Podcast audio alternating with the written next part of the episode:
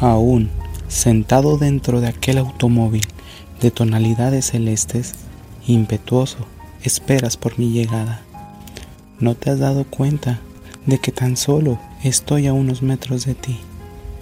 Mi posición firme y coherente desentona con la tuya, que es muy senil a decir verdad. ¿Cómo dos personas pueden tener una conexión sin tenerla realmente? Fácil. No era algo planeado. Y se me ha olvidado mencionar que para las hazañas improvisadas soy una persona fatal. Lo has comprobado. Quisiste huir, lo sé, porque yo igual. Pero había algo más allá de nosotros mismos que nos obligaba a quedarnos.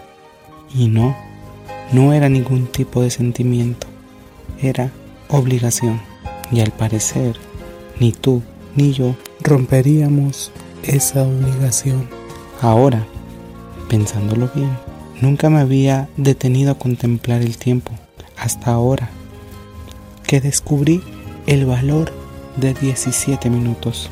Fue el tiempo suficiente para darme cuenta que no somos tan diferentes. Me hablabas de tus temas preferidos, de los cuales no comprendo. Y ahora, gracias a ti, he aprendido cosas que por interés personal nunca hubiera estudiado. Eres alguien fuera de este mundo. Y no me malinterpretes, eso es genial.